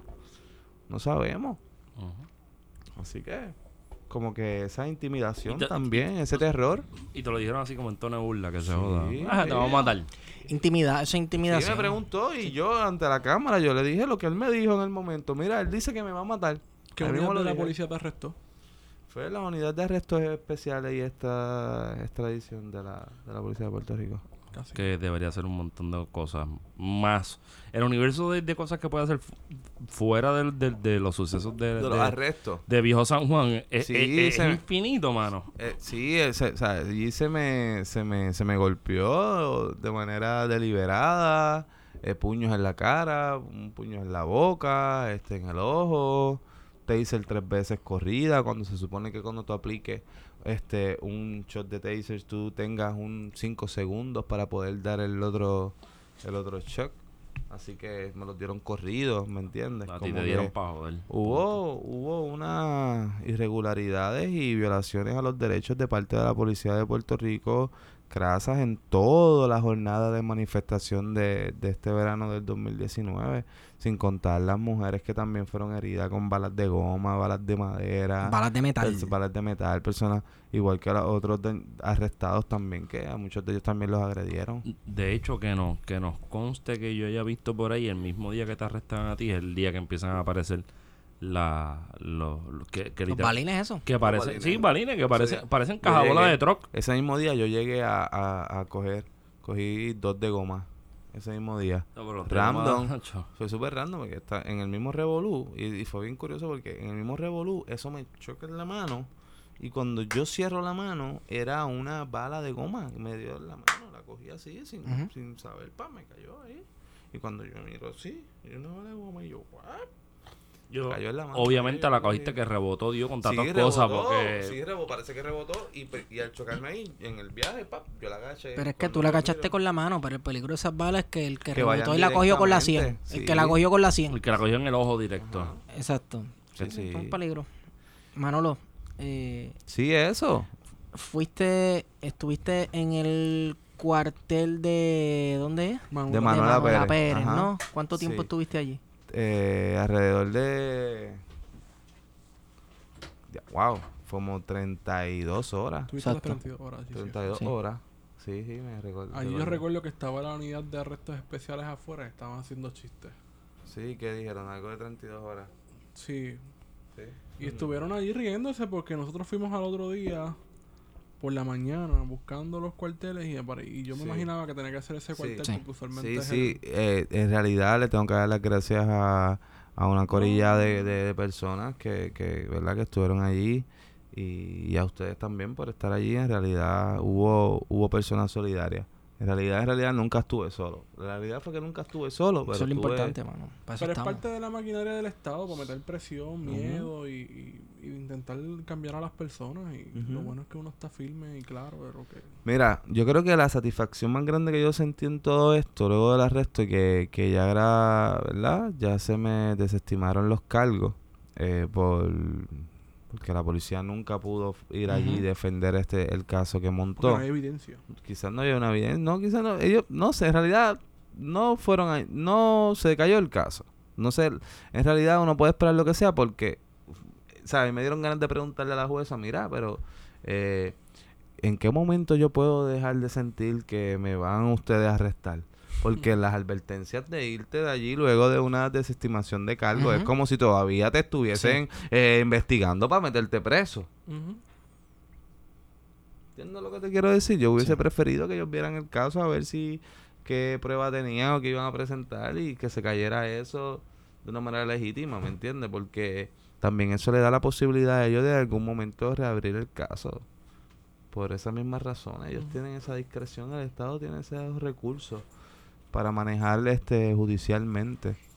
Así que sí, Bueno. se, me, se me cayeron los casos. No sé. Tienen, tienen los recursos definitivamente, pero tendrán el interés. ¿No será que entonces el caso era tan, mm, más bien para No. tratar de hacer un ejemplo Pues de ti y a la misma vez de seguro, intimidarte y neutralizarte en, eso, en los próximos días que quedaban de esas manifestaciones? Sí, definitivamente. Y yo creo que a los compañeros igual. O sea, yo creo que el, el Ricky renuncia fue una situación tan quirúrgica y tan excepcional dentro de la historia de, de- de Puerto Rico que nuestros casos en realidad fue para dar un ejemplo Sí. a nosotros mismos quizás personalmente y hablarle al pueblo, ¿entiendes? De porque que haya un miedo, pero sabemos que han habido situaciones peores con presos políticos en Puerto Rico. Claro. Eso, no te- eso- eso es una realidad. Pero- el caso de, de Pero Nina Gross, que este está tipo de caso es, es significativo y tú puedes ver cómo el Estado reacciona de cómo lo manejan. Sí. Todavía hay compañeros que tienen acusaciones, Ujú. ¿me entiendes? Hay que ver cuál es el curso de esos casos, cuál es la intencionalidad, de qué manera viene el Estado con los Pasa lo mismo fiscales. con, con lo que le están haciendo a los compañeros y De compañeras de la. Universidad de Puerto Rico A la irrupción de, de la reunión de que presidencia. han seguido posponiendo, Posponiendo, el caso, sí. salido en alzada. Eso no fue hace años. Claro, hace dos años, más de dos ya, años. Sí, esos años y pico ya. Wow. Sí, sí, siguen suspendiendo los- las vistas. Yo creo que para la primera vista se tardaron un año y pico para ver la primera vista, que es la primera presentación de evidencia. No sé, no, eh, vamos. Cuando tú ves que en un país están invirtiendo más dinero en arrestos de personas que estaban en una manifestación que en encarcelar y justiciar a los verdaderos criminales de este país, que son los corruptos, los Elías Sánchez de la vida, los Ricardo Rosselló, ¿verdad? Y sin hablar de personas que todavía, que bueno, que, a- que actualmente nos están dirigiendo en este país, Ujú. corruptos igual. como esos que se swinguean las esposas, como el día que hoy que estamos grabando, pues sale a relucir que la esposa de, De Eric de Rolón. Eric Rolón, que fue hasta hace unos días secretario de corrección, una agencia donde repentinamente se han dado un montón de muertes por sobredosis. Que también tenía el puesto sombrilla de No, porque tú sabes que aquí era un- un- una persona 15 puestos. en Fortaleza. En Fortaleza, tú sabes. Porque ¿sabes? mientras menos manos vean y menos manos vean la cosa que está pasando, más, tu guisa. Pues, pues la esposa de Eric cobraba 100 dólares la hora en algún momento Increíble. por, por asesorar a- al representante Memo, si no me equivoco, González creo que es, de Arecibo. No me importa ni siquiera el nombre. Memo. Porque si alguien te dice Memo, en Yo pienso verdad- en Memo y Vale. Yo pienso en Memo Vale, me morí. Ven, nena, ven. Exacto. y, Ah, ¿por dónde iba? y quiero, y antes de bajar esa línea, porque yo sé que hay gente que anda por ahí diciendo estas cositas que están bien al garete, de que de reclamando justicia salarial para el pueblo trabajador a partir de la discusión de que esta doña no tiene ningún tipo de formación académica, más allá del mérito de ser la esposa de, de un Eric. Rolón, de Eric Rolón, si es que le podemos llamar mérito a ser la esposa de este tipo. Como si tener un grado hiciera. tener un grado, yo creo, es que yo creo que, que la cuestión gubernamental también tenemos que ser exigentes. Y tenemos que exigir gente, no neces quizás tenemos referentes como Teodoro Moscoso que se metió en la planificación y era un farmacéutico y el tipo le salió la cosa relativamente bien dentro de la cuestión del proyecto Manos a la Obra. Claro. Pero yo creo que, que no tiene que, yo creo que hay que empezar a, di- a- a hacer esas distinciones entre la clase trabajadora de este país necesita tener mejores condiciones de vida, pero esta gente no es la clase trabajadora, esta gente es la supuesta élite política. Y como supuesta supuesta élite política, pues sale ahora hace unas pocas horas que la esposa entonces del representante de Memo trabaja para corrección. Y no se sabe, o sea, no está esta gente esta gente Cabrón, esta gente no se ganaría ese bachuchal de dinero en lo privado en lo privado, que Eso tanto lo defienden. Todo es una apología al Me capitalismo y demás. Me tumbaste el tweet, acéptalo, me lo tumbaste. Te lo robé, te lo robé. está ahí, está ahí, yo comparto. Pero es la realidad. o Pero es sea, que es la realidad. No se ganarían lo que se están ganando ahora Ese mismo Maceira, como cabrón, dime cómo se va a ganar con menos edad que yo. Un morón. Que para mí y para... Coño, yo, yo quiero romper con la lógica esta de que somos gente que estudia historia, que estamos más cabrones que los abogados, porque hay gente que son abogados que tienen un compromiso cabrón y que no hay forma de dársela porque es una cuestión bien individualista. Y estoy pensando, por ejemplo, en Emanuel y Rodríguez Banch y la lista es bien larga. Pero son los que- Mariana. Mariana, son gen- gente que me llega de momento, pero, pero, cabrón, este tipo no tiene dar la bola. Este tipo no tiene, no si tú dijeras, este tipo es súper brillante, mueve masas, tiene un discurso cabrón, el tipo es brillante a niveles que, que te impresiona. Pero este tipo tiene literalmente el carisma y la capacidad de movilizar gente que tienen los vegetales en Costco, cabrón. No mueve a nadie.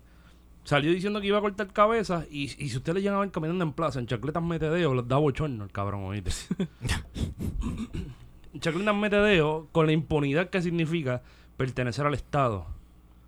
Porque este es, yo creo que eh, a partir de la discusión que ha dicho Manolo y que nosotros yo creo que pues, tenemos la capacidad de ir montándola un poco más, más amplia. Probablemente desde 1990 vivimos, vivimos el, recrudecimiento de la lucha de clases en Puerto Rico. La gente eh, o los sectores dominantes se atreven a decir las cosas que no se atreven a decir normalmente en nuestra cara. Usando, por ejemplo, la cuestión de los nasotos. O sea, ya ahora lo hacen en nuestras caras. Los populares son más chéveres en el sentido de que te dicen no te quiero meterle el cuchillazo, pero te lo dan. Esta gente va de frente. Y como en esa, en esa línea de tiempo, nosotros nos encontramos ante una gente que está diciendo, ¿sabes qué?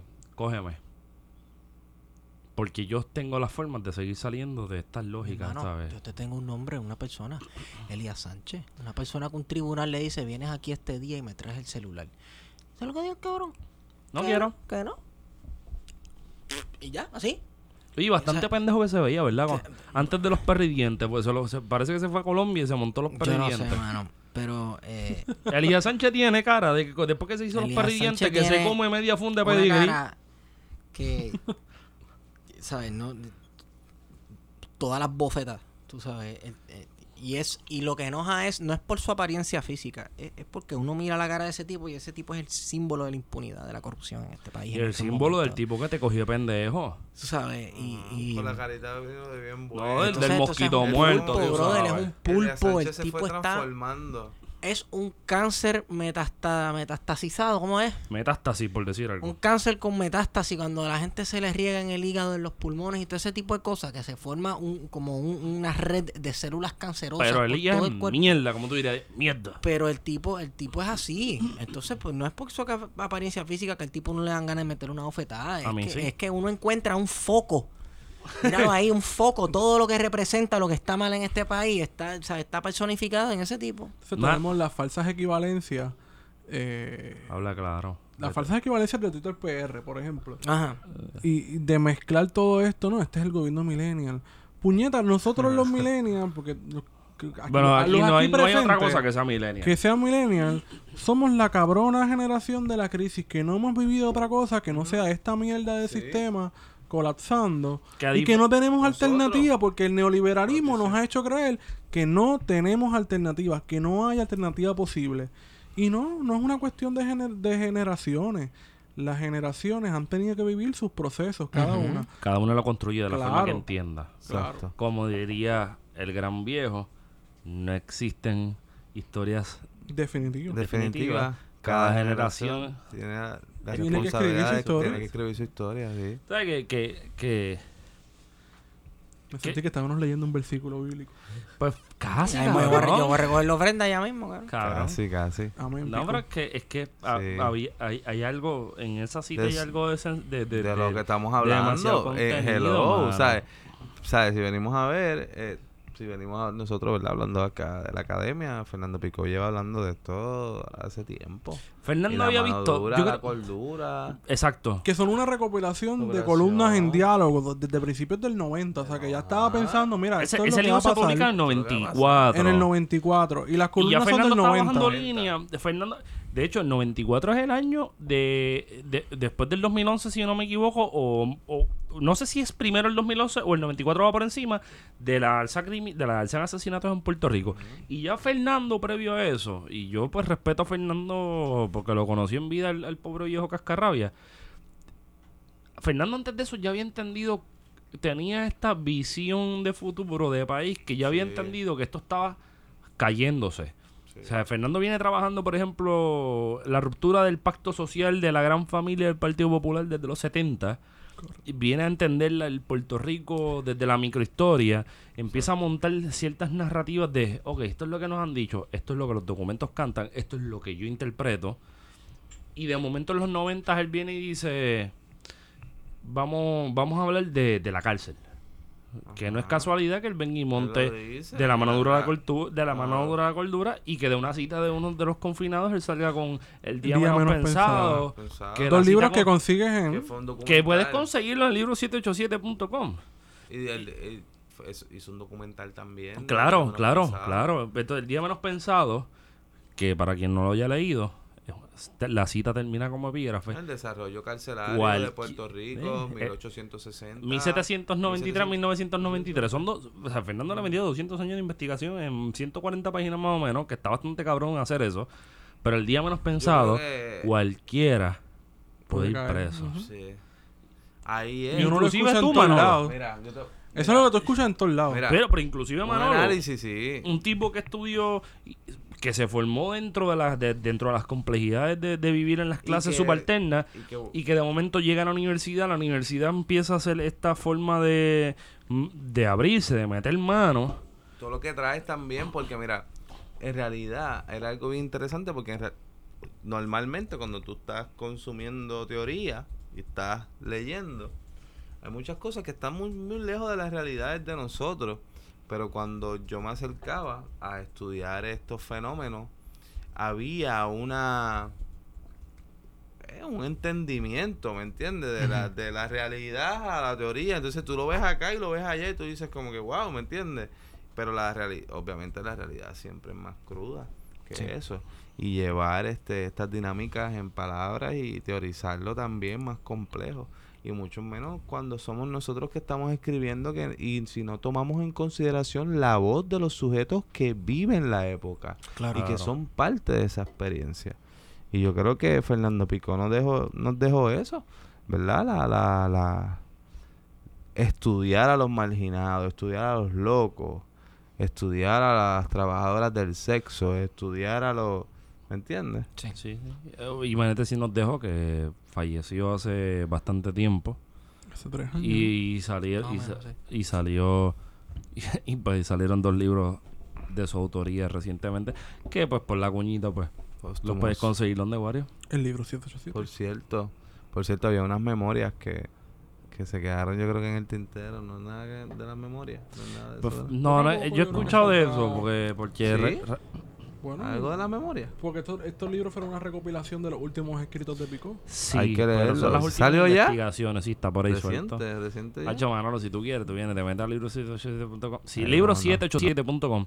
Y, y busca los dos libritos, los coges y pones plan de contingencia en la salida del código. ¿Y qué pasa, Esteban? Shipping para Puerto Rico y Estados Unidos gratis. Cabrón, te llega allí a Ponce Y, y, calientito y, todo. estén pendientes porque el libro 787.com también venden unos documentales bien chéveres. Y por ahí se acerca El, el documental de Filiberto Eh, en no, DVD no, de Freddy no. Mariano. No, es que a van a ser tirar de- una Carmen Joven. Es- exacto. Van a tirar uno de. Ya tú sabes. De, de, de, de, Julito. Pen- No, de- pendiente ¿cómo que a Julito eso. Pendiente a eso, De Freddy Marrero dientes. ya mismo no saca en DVD ese documental. que Saludito a Freddy, oye, güey, que hace tiempo no lo veo. Así que cómprelo. Y yo que me hay- imagino que estará el libro 787 porque esa gente vende todos los documentales de Puerto Rico y venden películas o sea, de producción de cine de aquí. Y como dijimos en el podcast con Manolo Matos, un abracito Manolo, gracias por el whisky. Este, los mejores documentales de Puerto Rico son los documentales hechos por puertorriqueños. Eso es casi una ley absoluta. Todos los documentales sobre Puerto Rico hechos por, por, por gente que viene de afuera con su punto de vista. a El de veces hasta- Netflix de María está hasta- bueno. Hasta, no señor, hasta de, con su punto de vista hasta incluso paternalista, este, no sirve ninguno. Así que vaya a libro787.com y compre ese par de documentales y cine Y par de puertorriqueño del bueno. y lo que le dé la gana. Y le van a dar, oye, si pone el código plan de contingencia, le envían un marcadorcito para ese libro que dicen que te llegue ese marcador y el otro día termina la tesis sola. Eso es embuste. Yo tengo tres marcadores y estoy pillado. ¿El qué? Por eso. Yo estoy pillado. Yo tengo tres marcadores y estoy pilladísimo todavía. Este. Estábamos hablando de la mano dura. De- bueno, yo creo, yo creo que está- estamos todavía montando Bueno. el ¿Cómo muñequito entonces de, llegamos a los 90 en Lirios del Sur que viste y fuiste testigo de todos los sucesos allí durante la mano dura? ¿Qué nos puedes decir de tu experiencia? Bueno, eh, en realidad Yo creo nunca, no- yo creo que es la primera vez que eh, expreso, cuento esta historia, pero eh, el día, el día que, y yo creo que es bien significativo también, Claro. el día que, que mi mamá iba a dar a luz, eh, ¿verdad? presenta dolores de parto en, en el residencial El Lirio y llega este quizás único carro de, de, de personas que estaban allí, pues la recogen, la llevan al hospital y, y pues nada, resulta ser que esas personas que la llevan al hospital estaban, según la policía, eh, vinculadas a un asesinato bastante notorio en Ponce en los años 80. Y la policía fue a cuestionar a mi mamá de, de por qué esas personas estaban llevándola al hospital. Y, Wow. Wow. y no la mi mamá está dando a luz. Este, mi mamá le dice que ella no conoce a nadie de los que la trajo, que ella en realidad tenía un dolor de parto muy fuerte y que el dolor no le permitía estar consciente de su entorno alrededor y que ella no vio quién la trajo, ella simplemente se montó en un carro y llegó al hospital con el dolor. Pues el policía le dice que la, el carro que la, que la llevó estaba siendo perseguido y estaba vinculado a un asesinato. Y, y le dijo que era un hijo de puta. ¿Ya? Ese, ese Así es tu que yo creo ese es tu que- alumbramiento, mano. Así Es que yo creo, yo creo que dentro de toda esta realidad, pues mano, sí, hay una realidad de represión, opresión, de, de, de prejuicio, de, de en condenamiento a unos espacios específicos de las personas, de ¿Tuviste un momento específico en el cual tú pudiste contextualizar todo esto. ¿sabes? Tú pensaste, tuviste una experiencia, algo que aprendiste, algo que leíste, o algún momento en tu vida que tú entonces te viste obligado a mirar a tu pasado y contextualizarlo todo dentro de ese marco nuevo, este referente nuevo. ¿En qué momento tú cobraste conciencia política? Si todo lo que yo estoy pasando es por esto, ¿qué, ¿tuviste un momento así? Eh, pero dices reciente o No, no, no, no, no. eh, mientras en- en- iba- sí, en tu adolescencia, en tu niñez, cuando llegas a la universidad, sí, no sí, sé. sí, sí. Yo creo, yo creo que en realidad el momento en que yo pienso que, que nació esa, esa, esa conciencia política fue desde el primer momento que, que vi cómo el Estado y la policía específicamente tomar, hacía este tipo de acciones viendo los operativos. Yo creo que viendo los operativos en realidad me daban la me creaban la inquietud de entender por qué este ah, tipo de dinámica se daba en este espacio en específico. Algo aquí no está bien. O, o sea, o sea, no, tam- no estamos hablando que yo no estaba consciente de muchas dinámicas que se dan en este tipo de espacios, pero eh, eh, ver esa, esa reacción, esa, ese contraataque de algo que yo no entendía en algún momento, porque te estoy hablando que quizás, no sé cuántos, 6, 7 años pude haber visto policías este, de este tipo de formación. Así que yo creo que ese momento fue la primera inquietud. Luego entiendo más concretamente la cuestión del negocio, entiendo en dónde estoy parado, en dónde estoy viviendo y tomo conciencia de la realidad del espacio donde estoy viviendo, pero bien temprana edad, quizás 9, 10 años, ya yo sabía que, que allí pasaban cosas que no pasaban en otros lugares Exacto. y que las dinámicas de, de la criminalidad, corrupción, abuso policiaco, este se daban allí y no se daban en muchos lugares. Entonces, yo creo que lo que a mí es realidad, y esto lo digo, la educación siempre es bien importante porque yo estudiar en diferentes escuelas lejanas a donde yo vivía me dio la oportunidad de conocer y tener un espectro de, ami- Ujú. de amistades más amplio que el círculo pequeño que se daba en... O sea, que tú te comparabas también las dinámicas sociales entre tus compañeritos que no vivían dentro del residencial, su estilo de vida, Sí, yo-. Sí, yo tenía amigos que vivían en urbanizaciones de, de clase alta igual y después regresaba al residencial normal. Pero obviamente ya, pues obviamente pues tengo una capacidad de entender ese espacio y de salir, experimentar, eh, aprender y volver de nuevo y ver que pues que hay algo más allá de donde tú estás viviendo. Entiendo. Eres, tú eres pintor, tú eres artista. Me encanta el arte, es mi pasión. Eh, ya, yo pensé que iba a decir yo soy historiador. No, señor, no, no, no, no. No, no, no, no, no, Yo creo que la pasión, tu pasión principal y como tú te expresas, eh, ¿verdad? Lo que, Como lo que tú hablas históricamente, ¿no? Desde tu conocimiento, lo haces a través- del arte. Sí, porque el- obviamente el arte también fue una, una de las herramientas Ujú. de, de canalización de muchas cosas. Sí. Así que sí, el arte desde muy pequeño, gracias a mi abuela que lo heredé, mi abuela hace artesanía desde muy pequeña, este, y me enseñó a hacer cosas en yeso, a pintar, a decorar, así que aunque no directamente estaba yo consciente de que estaba haciendo arte, estaba expuesto a, Manuel hace un arte bien cool. Tu arte es bien cool. Me gusta un montón. tu Este, C Art LDS, Líderes del Sur. O sea que los otros Instagram. días, los otros días yo te, yo, yo estaba con esta gente mutuado Ah, sí. y vi un muro contención y dije, este cabrón, con esta mierda. Sí, Y- también, también hay uno que otro sitio por ahí, por, O sea, por Santurce, que uno dice, eh, espérate un momento. De hecho, en Sí. Santurce tú tenías... presente, presente En Santurce tú pintaste ahí. algo con una pared bien lindo.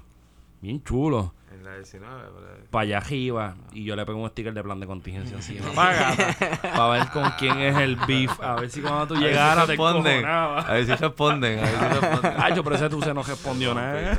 No, bueno, no sé hace tiempo cuánto no paso por ahí. Tengo que ver. Eh, tu C Sí. Arts LDS. Búsquelo por Instagram. Instagram. El arte está bien cool. ¿Tienes, tienes piensas en inventarla?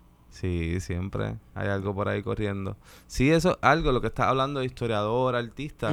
Para mí, el estudiar historia también me ha dado, este, ¿verdad? Herramientas y, y me ha ayudado a desarrollar mi, Dame mi obra pictórica. Así Sí, que y, Se oyó y bien, el, bien. sí, el que vea, ah, bueno, la que veas el arte de Manolo y lo observes de cerca porque es algo que uno tiene que mirar bien detenidamente. O sea, ah, este, por ejemplo, este es el muñeco y ves que el muñeco tiene los brazos extendidos y te quedas mirando una de las manos, Qué por ejemplo, y a diablo, si es que hay otro cuadro entero completo dentro y- de dentro. Entonces es Pasa. como las historias.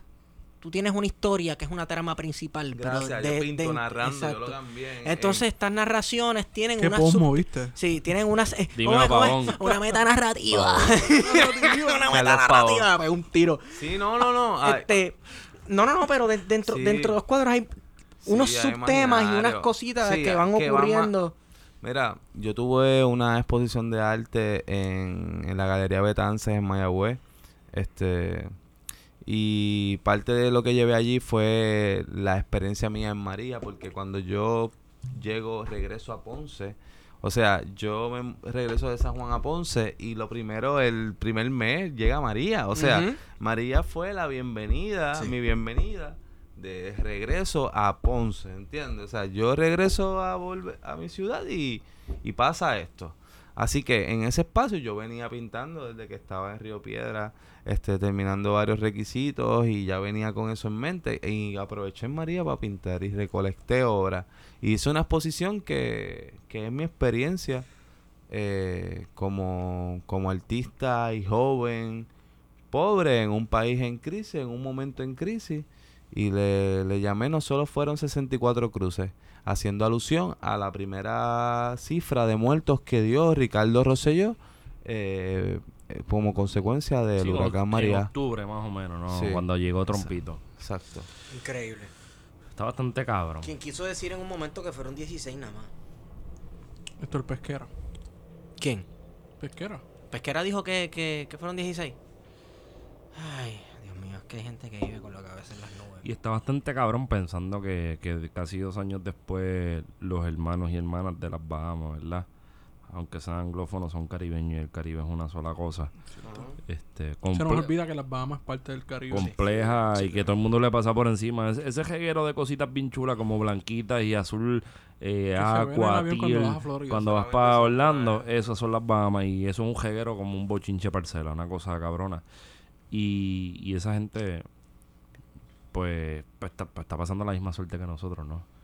A mayor o menor a, mayor o menor instancia, pero pensando en que todavía yo puedo pensar que las Bahamas es un espacio mucho más difícil de bregar con nosotros por lo disperso que está y, y acá nos encontramos con una cuestión que parece ser eh, deliberadamente. Sin embargo, yo creo que ya había dicho ya esto en un episodio anterior. Si no, pues lo, pues, pues- pues lo menciono Está por bien, pero primera vez. reafírmalo, pa. Eh, lo reafirmo. eh, la situación de las Bahamas da es una experiencia aquí en Puerto Rico mirándolo desde acá medio agridulce para nosotros en el sentido de que eh, uno ha visto como todo el mundo está preguntando a quién yo puedo dar, a quién yo puedo dar, a quién yo puedo dar, ¿sabes? A, quién yo puedo contactar para bregar con esa gente y para poder cooperar dando ropa, comida, etcétera. Pero montaron unas carpas en Viejo San Juan frente al Capitolio porque la oficina del Senado estaba recogiendo eh, cosas para enviar. Estaba vacío. Estaba vacío. Eso es un buen punto que tú traes. Es, un- es- un buen punto porque significa que la gente se está dando cuenta que... No nos van a robar las cositas, y no te Exacto. las vamos a dar. Oye, que tú- oye, que tú me Never coges- again. Confío Never en otra again. persona. Tú me coges de Exacto. pendejo una vez. Pero no... pues, si me coges dos veces, el pendejo soy yo. Exacto. Ajá. Así que eh, eh, es, es No te duermas ahí. tan esperanzador es que la gente tenga ansias de ir a ayudar a nuestros hermanos caribeños, este, al igual que la gente sepa ya, o por lo menos vaya cobrando conf- eh, conciencia en quién puede confiar y en quién no, pero a la misma vez, pues mano, eso dice el pobre estado que está en las instituciones de este país, Sí.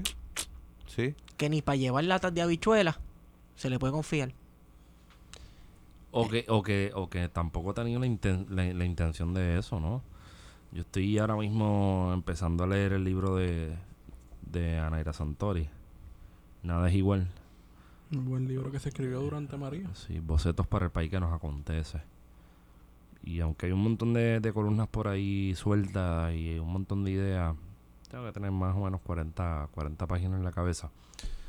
El ejercicio de, de volver a repensarnos un día como hoy, Sí, disculpen ahí, sí, sí. es más que importante, ¿no? Porque Sí. llevamos, si algo, Exactamente. si, si algo yo pensé cuando se empezaron a dar las protestas, era que, que las protestas no era la revolución. Y si era la revolución, iba a ser la revolución más porquería del mundo.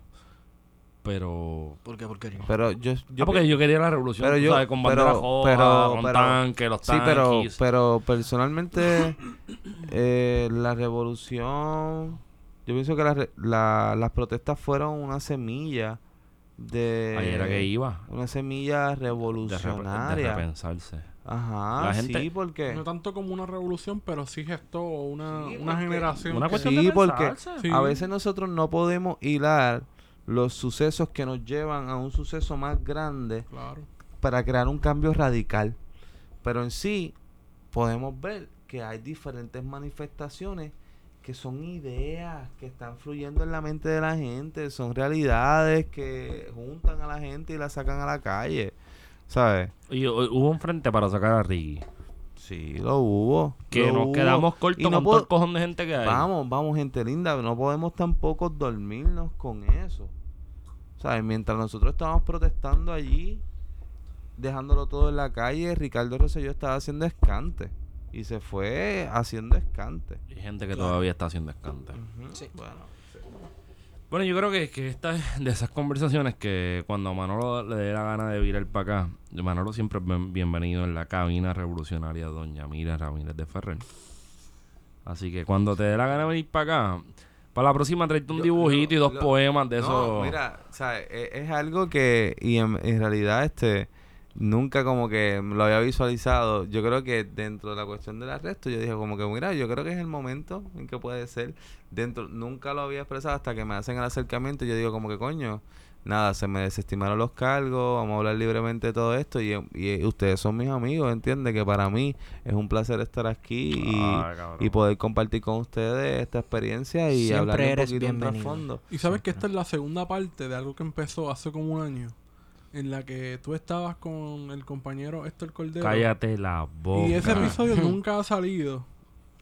Yo lo tengo y está malo, está malito. Está malo, pero malito. saldrá. Sí. Hubo much- mucha intervención del Mucha. alcohol y de la cebada. Ese- Eso suena como que... Que hablamos también un poco de lo... Eso fue la trinchera original. trinchera sí. original. Sí, Exacto. pero que... Pero, y hablamos... Y, y, y- Y le metimos casco desde estaba- la perspectiva del profesor Cordero, desde la cuestión económica y desde la experiencia de, de Manuel. Exacto. Coño, que tampoco es tan distinto a lo No, que hablamos aquella vez, pero Ah, los amarres de estos exacto. tiempos son, No, son, son, Son, distintos. Porque son bien chéveres, Los amarramos con la realidad política claro. que viene de por ahí. Bueno, y no hay que mencionar que Wanda Vázquez era la secretaria de... De justicia. de- no de justicia, no, pero en los 80 era la secretaria de vivienda pública.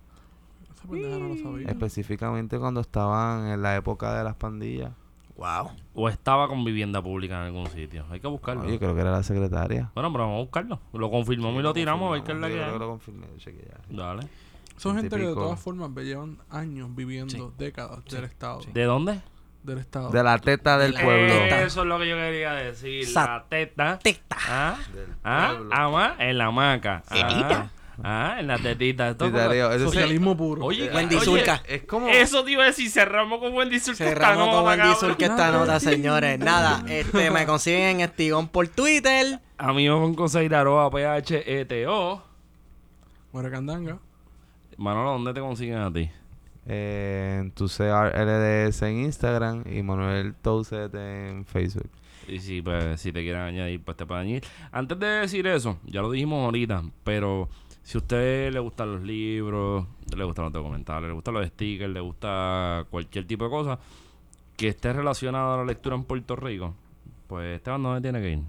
Libros787.com. ¿Cómo diría Richie Re- eh, Bobby Cruz? Libros787.com. Y en libro787.com, pues, ¿qué puede hacer, papá? Pues comprar libros de literatura puertorriqueña o documentales o cine puertorriqueño y con el código de promoción plan de contingencia el shipping para Puerto Rico y los Estados Unidos es Gratis. gratis. Es gratis, dirían allá en vez abajo. pendientes al lanzamiento del documental Filiberto. Sí. Viene por ahí. Vienen Exacto. por ahí. con- los detalles no están claros, pero todavía cuando venga y salga, tengamos fecha y que esté cogiendo, le vamos a bajar con todo, se la vamos a dejar caer. Este, también cabe destacar, esto, esto están como los anuncios de las iglesias. Sí. Eh, Sí, de oración en, en casa hermana Tata. Una- te- pues voy a aquí a dar un Ajá, anuncio. dale, zumba, zumba. Eh, el 28 de septiembre a las 7 y media, de, die- de 7 y media a 10 y media pm, está la Noche de Brasil de 2019 del Proyecto Nangobá en Ponce.